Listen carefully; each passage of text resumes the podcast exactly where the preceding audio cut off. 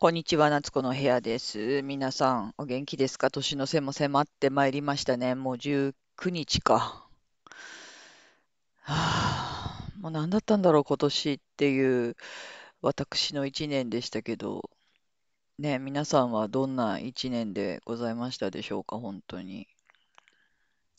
まあなんか私はね、こんな結果になるとは思わなかったっていう1年なんだけど、なんかもっとこう、イケイケどんどんでね、ついに自分のやりたいことを始めた年でこんな結果が、みたいなことをこう一年の報告でするつもりだったんだけど、まあまさかその真逆に行くっていう ことはなんかまあ予想だにしてなかったですよね。だからなんか心に決めて願ったことをワクワクしていればと思ってたんだけど、まあそういう結果にはとりあえずはなってないっていう感じで。なんだかなって感じですけど、でも、あの後悔とかはないんですよ。全然ね。進むべくして、我が道を行ってるんだなっていうふうには思う。うん。でね、この間なんか、バイトしたんですよ。バイトね、単発のやつなんだけど、で、それは別にその自分が今までやってた職業とは全く無縁のもう本当にその、どんな方でもできます。お気軽にどうぞみたいなやつをちょっと、なんかこういうのやったことないからやってみようかなと思って一日やってみたんですよね。なんか、だけどね、なんかさ、それそもちろん時給も低いんですよ。そん、そういうバイトだからね。全然簡単じゃねえじゃんとかと思って あの、作業自体はもちろん単純なんだけど、まあ、立ちっぱなしだわ。割とその、分刻みでやることが決まってて、まあ、その通りにやってりゃいいだけなんだけど、結構これ大変じゃないと思って。だからなんかもう、そのなんか職業の価値とかもなんかわかんなくなってきた。いろんな意味で。ね、なんか自分はこんだけキャリアがあって、こういう実績があるから、こんな時給のことしかやりませんけど、何かぐらいの、なんかこう、高慢な考えで生きてたんだなっていうのをすごい感じたっていうか、どんな仕事も大変だよね。もちろん喜びもあるけど苦しみもある。そう。よくわかんないけど、その市場価格みたいなのが決まっちゃってるけど、それって本当に幻想だなっていうふうに思った。まあでもね、その会社員を辞めているので、まあ定期収入はないか、まあそういうものちょこちょこやったりとかしてるんだけど、なんかすごいいい人っぽく聞こえるかもしれないけど、働けるってありがたいよね。本当にありがたいことなんだっていうのをすごく思った。なんか今まで自分は、お本当はこれがやりたいんですけど、みたいなことがあってね、まあそれはスピリチュアル関連だったんだけど、そういうのを実はやりたいんだけど、まあそれに行くにしても社会性が必要よね、みたいな感じでその社会人をやってったわけよね。でもなんか本当はそれ、なんだ、その社会人の仕事が、本当にしたいわけじゃなくて、私はこんな隠し玉を持ってるんですけど、何かみたいな感じのね。なんかそういう態度だったなってすごく思うんですよ。で、その会社勤めって恩恵が山ほどあったのよね。やっぱり何にも仕事ない日とかもあったけど、そこでもお金もらえてたわけだし、有給もあってなんでってね、自宅勤務だったりいろんなことがあって、本当に恵まれたとこにいたのに、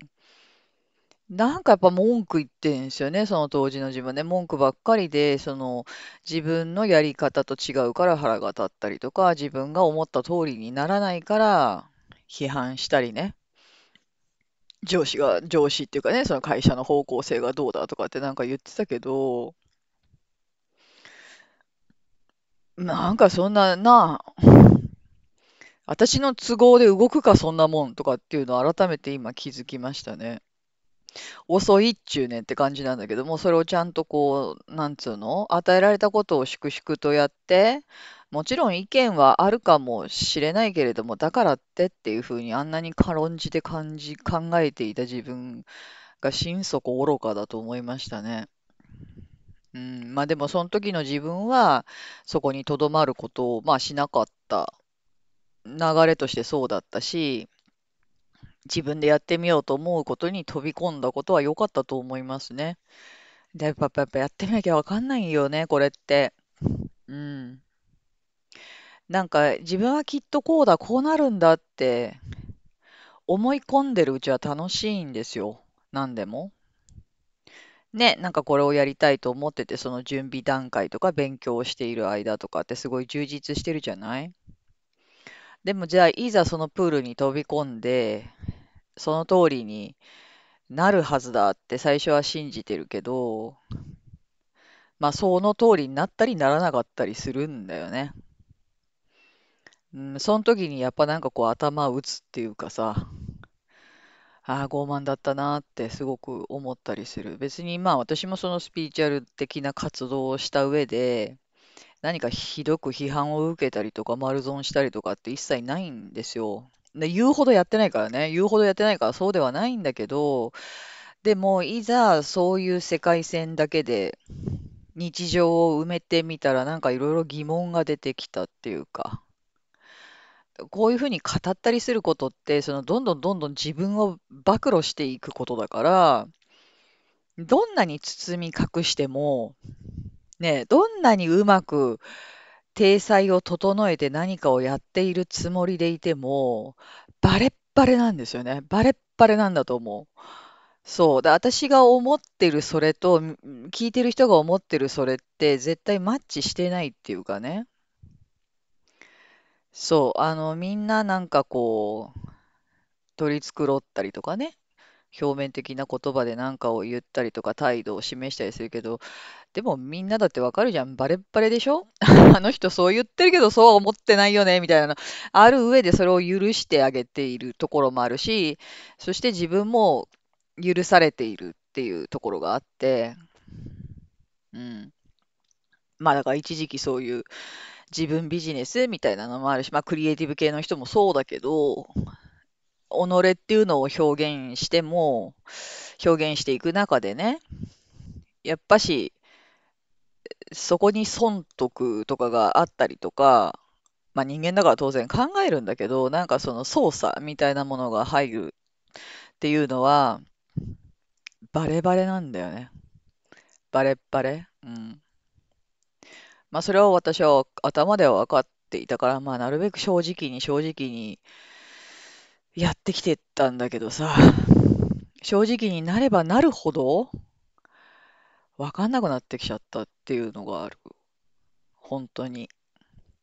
うん。だスピリチュアルってなんだろうって、まあ今年の途中ぐらいから私もポツポツ言ってたけど、なんかもう本当にスピリチュアルがちょっとわかんなくなってきたっていうかね。じゃあ現実なのかって言ったらそう、そうでもないんですよ。どっちも幻想、人間の考えの上での世界なだけで、だからなんかこう悟りとかに行っちゃってるんだよね。なんかもうその、ださ、さらに異次元の方からの視点に、まあ今取り憑かれてる状態だというふうに思うんだけど、まあでもやっぱ藤井風の影響は大きいと思う、私。やっぱなんだかんだ言うて。別に彼がそう仕向けてるわけじゃないよ。勝手にそれをピックアップして自分なりの世界線を作ってるだけなんだけど、でもなんか本当の意味での自由とか垣根のなさとか、私らしく生きるっていうのはさ、やっぱその、己が都合じゃないんだよね。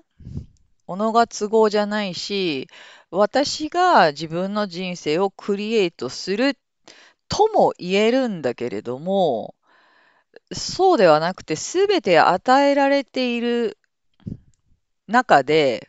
どう生きるかっていうことであるっていうようなところに、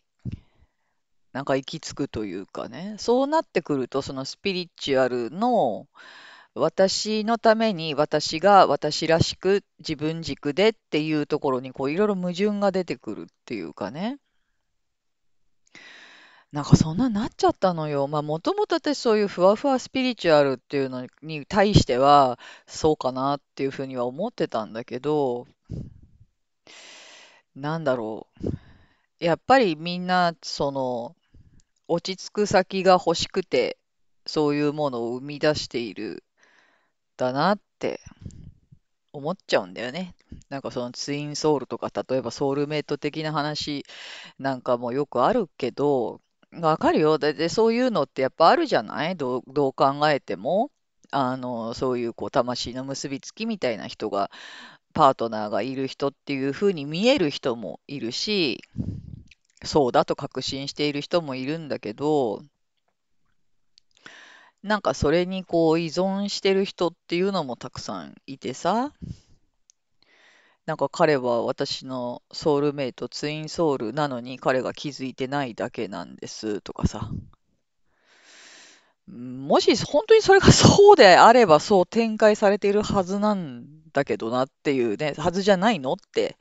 なのになんか分かってくれないから分からせたいみたいにこうね、取っちゃう時とかもあるし、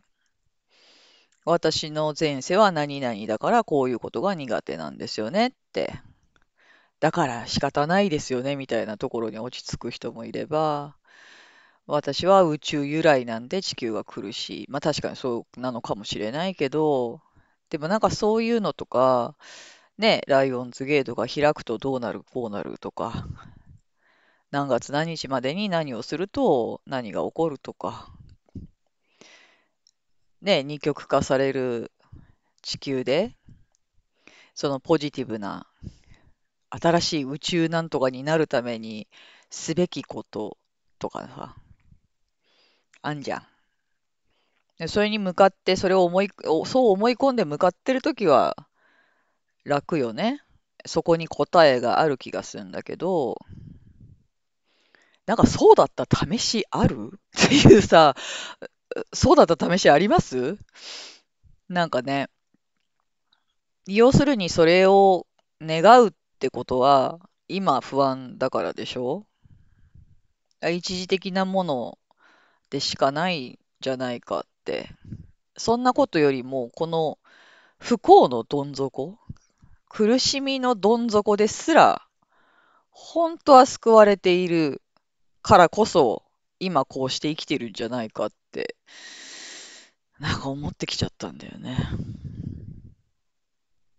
人間の感情が作る世界っていうのはなんか、私なりの考察だけどよく見える。うん。こういう人が、この人がこう感じるっていうのは何かこういうふうなことがあったんだろうなっていう、まあ推測はできるけど、推測はできるし、その目の前の人と今この瞬間対峙している時にそれがわかる。なんでか知らないけどね。そういうのはあるけど、なんていうのかな。なんかとどのつまり、みんな自分可愛いからさ、自分可愛いからなんかその自分の都合のいいようになんとかなんとかいつも持っていこうとして、今目の前にあるものっていうのをこう、軽んじてね、なんか自分のことが肯定できないと自分の持ってるものがくだらなく見えるんですよね。私はもっとこういう人と結婚するべきなのにとか、私はもっとこういう仕事がつけるのに今はとか、そうではなくて、今その目の前で展開されている事実っていうかさ、そ、それがどんだけ尊いかっていうことにやっぱ目が向かなくなってしまうんだよね。この自分可愛いっていう気持ちがあると、自分をもっと高みに高みにみたいな気持ちになると、そういうものが見えなくなって、で、やっぱ失った時に初めて気づくみたいなことになって、そして気づいた時にはもう遅いわけですよね。なんかそういうこのなんか、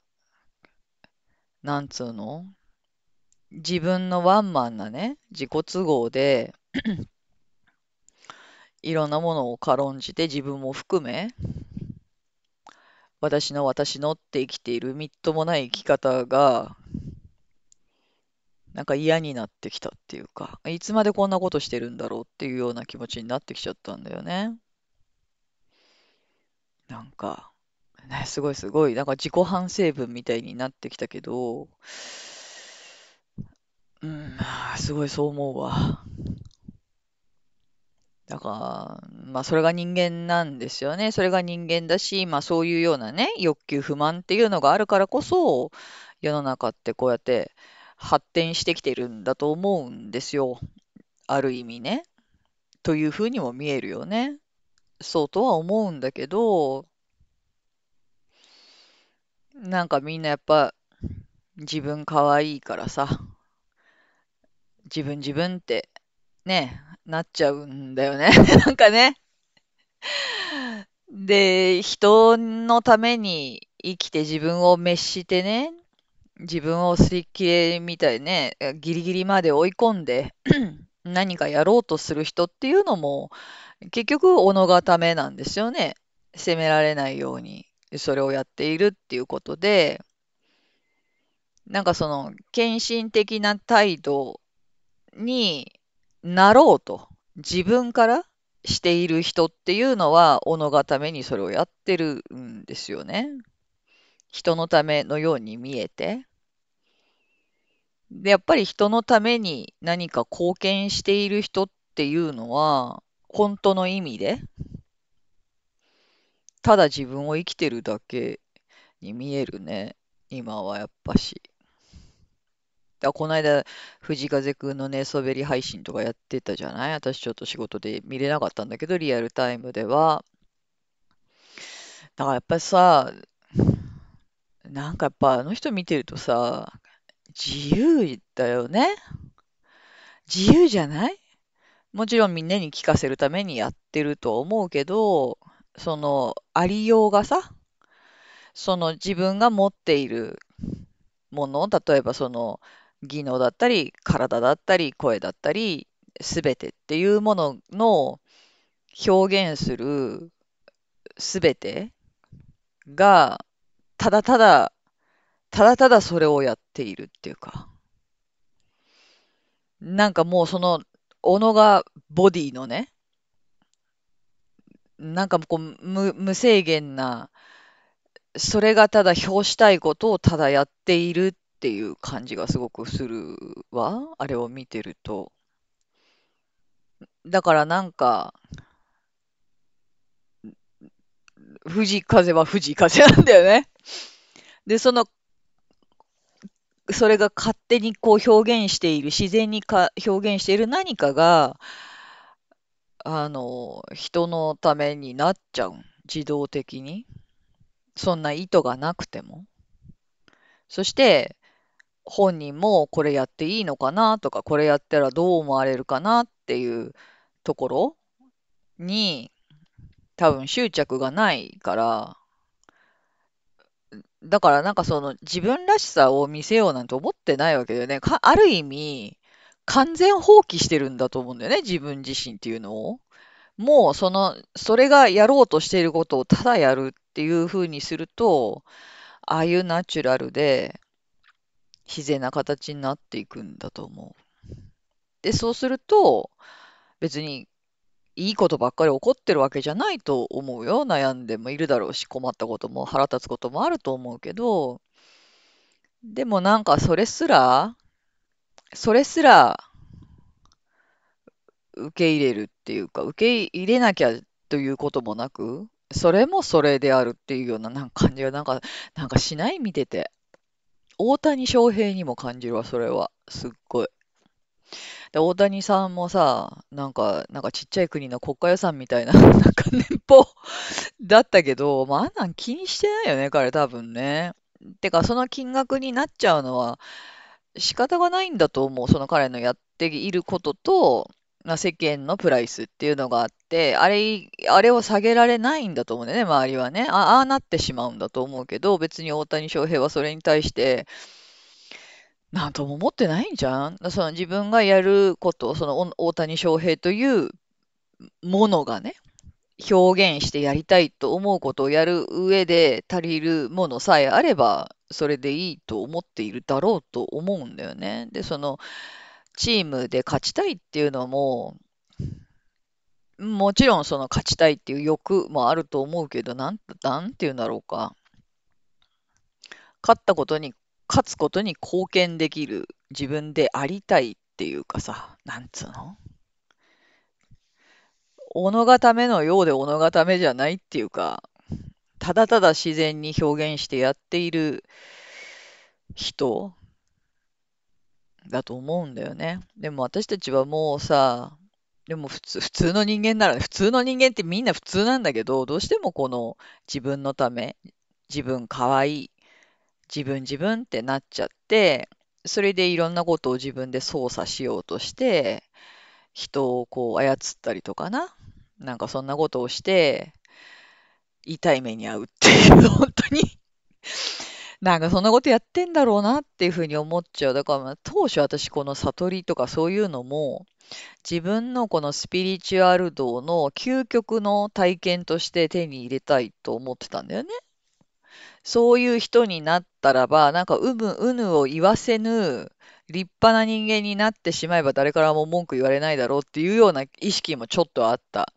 うん、なんかそのピーチクパーチク思ったことを可愛いことを言ってるだけじゃなくて、本当に分かっている人なんです、私はってなりたいみたいな、うん、感じだったと思うんだけど、でもそれ、それってすごいやっぱりその人間の考えだから、それをベースに悟ろうと思っても無理なんだよね。だからもう完全に真逆？完全に、まあ、両極に引っ張り合いっこしてどこにも行けん。だからしばらくすごい苦しかった。なんか、なんか矛盾してんなっていうのはすっごい分かったんだけど、自分可愛いの思想と完全放棄って真逆じゃない？真逆。なんだけど、その私の都合っていうものが完全放棄されて手放した瞬間、もう私らしく生きるしかなくなるんだよね。それ、それだけができるようになるんだろうね、多分ね。何言ってかわかんないけどね。なんかすごいそういうことを感じた一年でしたよ、本当に。それとかまあ、なんだろうな。子供の学校のね、なんかそういう PTA 活動みたいなので、なんかすごいめんどくさい役をやらされてたんですよ。あの、でも PTA なんて全部ボランティアだから仕事でも何でもないし、気苦労しかない嫌な役なんだけど、まあそうなっちゃったから、与えられちゃったからもうしょうがないと思って、でもなんかもうすごいストレスっていうかプレッシャーっていうか、まあそう、そうじゃない？ね、そういうのやったことね、方、奥さんのお母様たちとか特にやったことあってもうわかると思うんだけども、やだやだとやってやってたんだよね。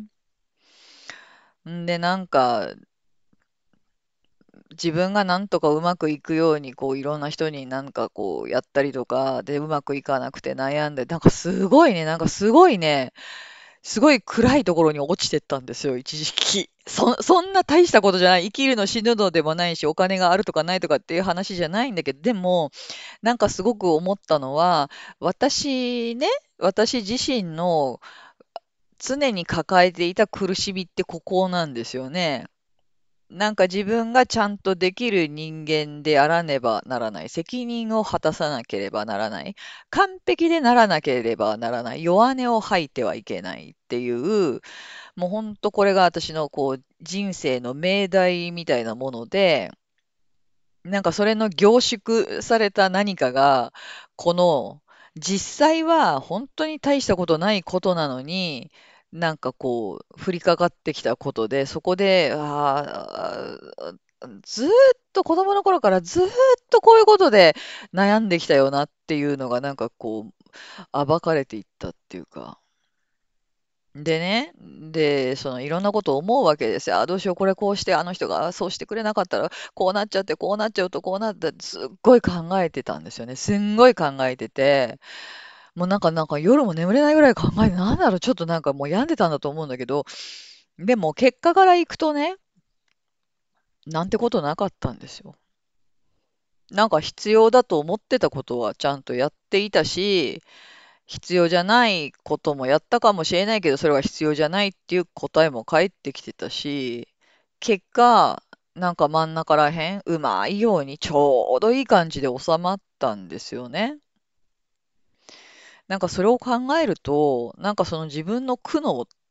があったじゃない？それまでの経緯で。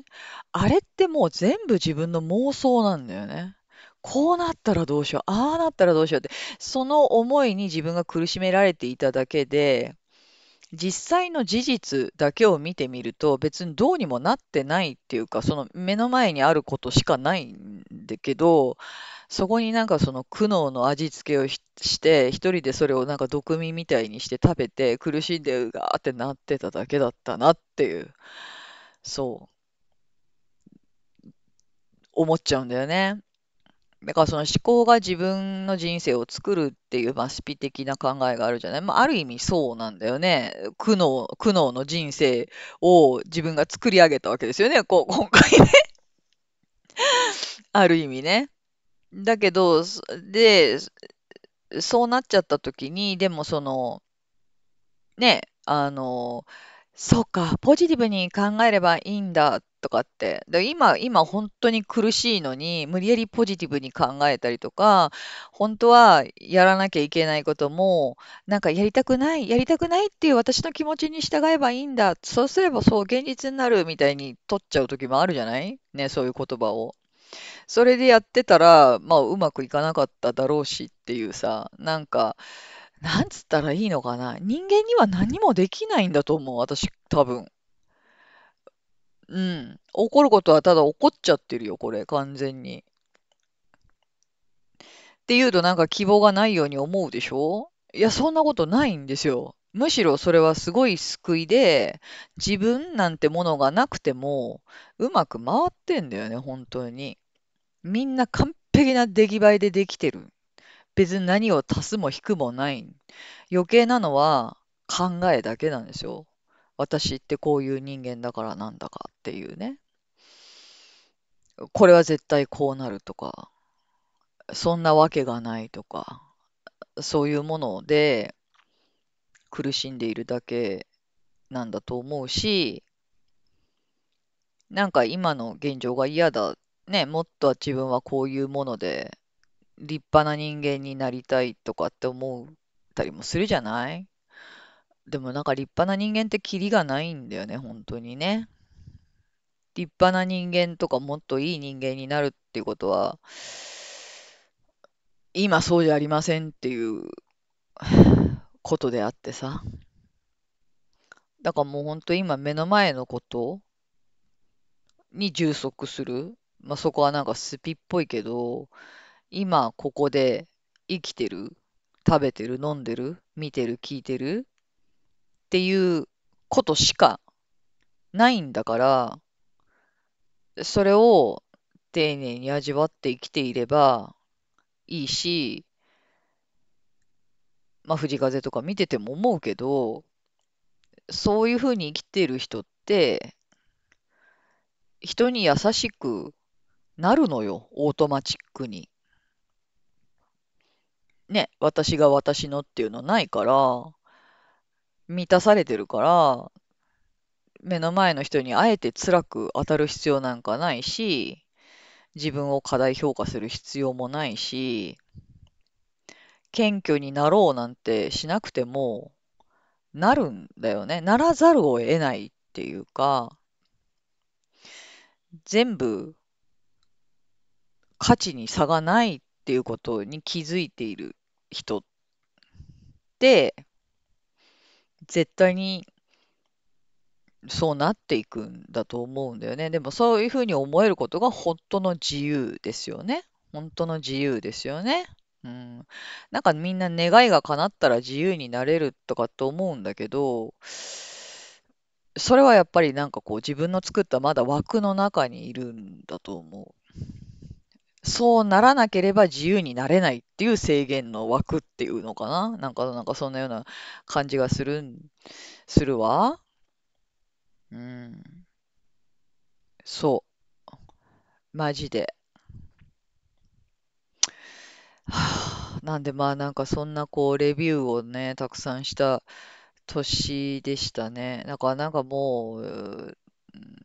なんか自分のいろんな枠がもう取っ払われちゃった。よくわかんなくなってきちゃった。もうそ、それこそ何が真実だかなんだかよくわ、わかんなくなってきちゃったっていうかね。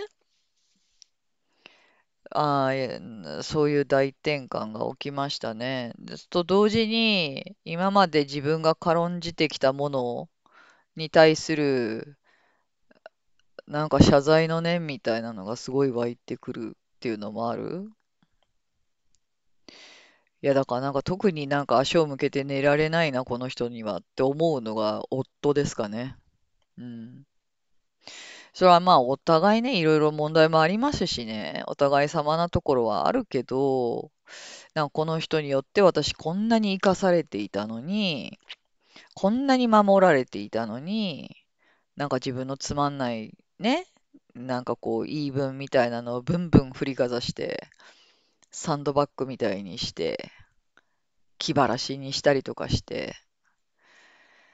ひどいことしてきたなっていうふうにすごい思いましたね。もう今更ながら本当に夫にありがとうって思いますよ。みんなそうなんですよ。うん、あの、みんな、みんながどうか知らんけどね。あの、自分のパートナーって、相手がどんな、どんなあれであっても、なんかその、見せてくれてるんですよね。いろんな、あなた今こういう状態よっていうのを見せてくれるっていうか、そういう相手なんですよ。ありがたいんですよ。っていうか、どんなに相手がね、別にパートナーじゃなくてもいい、その会社の人でも、その嫌な相手でも、その嫌な相手がいる間だけ自分っていうのがいるんですよ。だから、その相手なしで自分っていないんですよね。なんかこの辺はちょっと説明しづらいんだけど、だからど、どの出会いもめっちゃ貴重だったりするんですよね。うん。で、みんな過去にこんなことあった、あんなことがあったって思うじゃない？経験として感じていると思うけど、でもそれ実はもう終わって消えてることなんですよね。なんかね。あ、でも中途半端に悟りの知識入ってるから、なんか、なんかもう、で、結局ね、自分決着ついてないから何言ってもね、あの、誰のためにもなんない話なんだけど、なんか引っ張られる必要ないんですね、過去のことって。今目の前のことしか事実ってないんだと思う、やっぱりね。なんで、気づいたら、もう後悔しなくていい。もう自分を責めなくていい。うん。いつまでもそれに引っ張られていると、また前に進めないくなるだけで、思いの世界にとらわれちゃうだけなんで、気づいたら手放していいと思う。思うわ。うん。なんか知んないけど、私たちってその別々の個体があるように見えるじゃない？で、まあまあそうなんですよね。その人間の世界ではね。で、それがなんか表そうとしているものがなんかある、その外側のキャラっていうのがなんかあるんですよね。いろんなものがね。うん。で、そのキャラが、こう、社会的に認められるものだといいねと言われたり、そのキャラがいまいちと思ったらダメねって言われたりするんですよね。で、謎のなんかこう、普通の人みたいな虚、虚妄みたいなのを作ってみんなそれにこう合わせていこうとしたり最低限でもこれをしなきゃみたいな念にとらわれるんだけどそんなものなくってどんなことであれその身がやる、やりたいと思うこと、その体がやろうとしている道がそれぞれあって、それを本当にただやれるっていうことになったら、勝手に貢献していくし、自分にも社会にもっていうことが起こっていくし、じゃあそのね、この仕事が良くてこの仕事が悪くてみたいな価値判断で私たち生きてるけど、自分のキャラにないものに合わせていくって、もう完全なる自己虐待なのでね。だから全く意味がないっていうことをやっぱり思い知らされた一年でもありますよね。だからすごくそのなんだろう。やっぱ父親の介護の現場でその介護士の人たちと出会ってすごくそう思った。あの人たちってあんなきつい仕事をよくあんなハートフルにやれるなっていう風なところで、なんか自分が恥ずかしくなった。で、それはなんかそうやんなきゃいけないからやってますとかっていう、まあ人も中にはいるかもしんないけど、みんなな、なんかもう反応のように衝動のように、それを、それをする以上っていう感じでやってくださるんですよね。何のいやらしさもないし、こっちの身にもなってくれるし、すごい仕事だっていうふうに思った。でもこれがなんで社会的に給与の低い仕事だとみなされてるのかもさっぱり意味わかんないっていうか。ね、なんかもうそういうのもすごいあったし、別に表舞台に出てこない人でも、市役所の人でも、スーパーのレジの人でも、本当にその身がやろうとしていること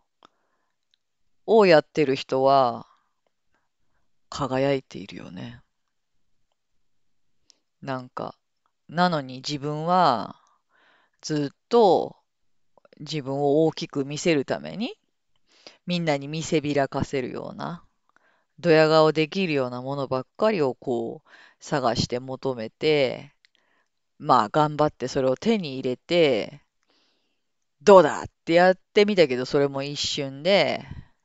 また迷うっていうことの繰り返しをただただただただやっていた気がする。情けな。だもう本当愚か、愚かだなっ。愚かだったなと思う。うん。まあそれに気づけたことは本当にありがたい、ありがたいことだなっていうふうに思うのね。やっぱりあの私が私で、私可愛いで、えー生きてることに気づくためには、今までの一連の出来事がなければ、お自分には起こらなかったことであって、それも自分で起こしたというよりは起こっているっていうかね。なんかそんな一年、そんな一年だったなぁ。だからもうこの先のことはもうなんだかよくわからないっていうね。お金がないなら働くしかないし、でもなんかそれも、なんていうの？私はもうこういう条件じゃないとちょっとね、とかなんかもう言ってる場合じゃないんですよね。言ってる場合じゃないし、言う必要もないし、いただけたものをただありがたくやって、可能な限り優しい気持ちでやってったら、絶対うまく回っていくんですよ、これ本当に。うん。なんかな、みんななんか私も含めだけど、そのありがたさっていうのに気づけなくなっちゃうんだよね。き悲しい思い出があるとどうしてもね、手に持ってるものが嫌じゃ嫌じゃ、つってなっちゃうんだけど、その瞬間瞬間をただ大事に生きる、ありがたく受け取る苦しみですら、みたいなことをしていると、うまく回らざるを得ないよね、そんなのね。そう。正直者はバカを見ないよ。やっぱり。私の結論からいくと。なんかね、正直にならずになんとなく上滑りして逃げてる人って、まあそれで逃げられた成功体験があるからね。それを繰り返すんだけど、でも、あの自分に正直、他人に正直じゃないって、つまり自分に正直でもないってことだから、あの、それをやってるところに、まあ、普通はそこにちょっとした罪悪感があるからね。いつまでもなんかそのなんか、向き合わないっていうかさ、ああ、よかった、今回にも、今回も逃げられた。この方法でいいんで、次も頑張ろうみたいになるんだけど、うまくいったらね。だけど、それって常に危機感にす怯えて生きてるってことじゃない？ね。だ正直に生きるっていうのは、何か与えられたら、やるだけやるっていうことでもあると思う。やりきるってことだよね。もうこれ以上自分にはできないってぐらいまでとりあえずやって、まあ、あとは任せるしかない。それはうまくいったりうまくいかなかったりもするけど、いずれにしてもそれどれもプロセスだから無駄なものはないっていうか、なんかそんな感じするわ。だ正直者はバカを見ないぜ。絶対。うん。なんか、すごいそういうふうに思うね。なんかこう、逃げれば逃げるほど逃げっぱなし常に。で、正直に生きるって、つまり、できないことはできないっていうことを、できることをちゃんとやって、できないことはでき、ちゃんと白旗を上げること。だからプ、プライドって本当にいらないと思う。プライドは本当にいらない。だけれども、プライドはないけど、その自己卑下するのも本当にいらないんだよね。自己卑下も結局、なんつうの？あのーまあ、ある意味なんかプライドみたいなもんつうか、なんていうの？プライドっていうよりもプロテクションだからな。うん。無理だっつってんだから、こっち来んなよ、みたいな そういうものであってね。無理だって言っても、それが与えられたんだったらやってみりゃいいんですよ。やっぱり無理なことって絶対与えられてないところもあるからね。なんか今言ってたことがちょっと矛盾するけど。うん。だから自分を高く評価するのも自分を低く評価するのも同じこと。どっちも人間の考えに縛られて自分の制限の中で生きてるだけであって、あの、どっちがいいも悪いもなくて、まあ同等っていうことであってさ、助けが必要だったら助けてっていうことしかないんだよね、本当はね。だけど、ね、どうしても、だ、その責任感が強いっていうのもさ、それはいいことではあるんだけど、ある意味ルールが多いっていうことでもあるし、自分で何とかしなきゃっていう気持ちっていうのもある意味それは他人を信じてないっていうことでもあってさ、全部その裏と表があるわけで、だからやっぱこう鬱っぽくなっちゃう人っていうのはやっぱもう考えすぎなんですよ。起こってないことで悩んでいて、起こってないことが本当だ、現実だというふうに思い込んでいるだけ。でもほぼほぼ嘘ですよ。USO。そう。あなたのワールドで起こってるから、全然信じなくていい、ほぼほぼ。そんなこと起こってないんだよね。だけど人間って考える力がなんか備わってんだよね。なんか良くも悪くもね。だ不思議よね、この世って。本当に不思議。人間って不思議。はい。まあ、そういう、また決着のない話なんだけどさ、まあ、また年末までになんかアップするかもしんないけど、どうなるかな ?2024 年。もうなんか、完全放棄まであと一歩ってとこだな、自分で思うのはね。いや、まだまだかもしんないけど、放棄しなきゃってわけじゃないんだけど、その握りしめてる自分っていうものがある限り、どんな状況でどんな条件があっても苦しいっていう、なんか人間の様みたいなのをすごい痛感した年でしたね。はい。まあでも藤風の影響はすごい大きいな。大きかったな、今年も。まあでも紅白は出ないかもね。やっぱりね、サウベリ配信やったってことはなんとなくだけど。まあそんな彼のプログレスにもこう注目を浴びながら、もう来年ね、まあ地球が、宇宙が自分がどうなってるか皆目見当はつ、つかないけど、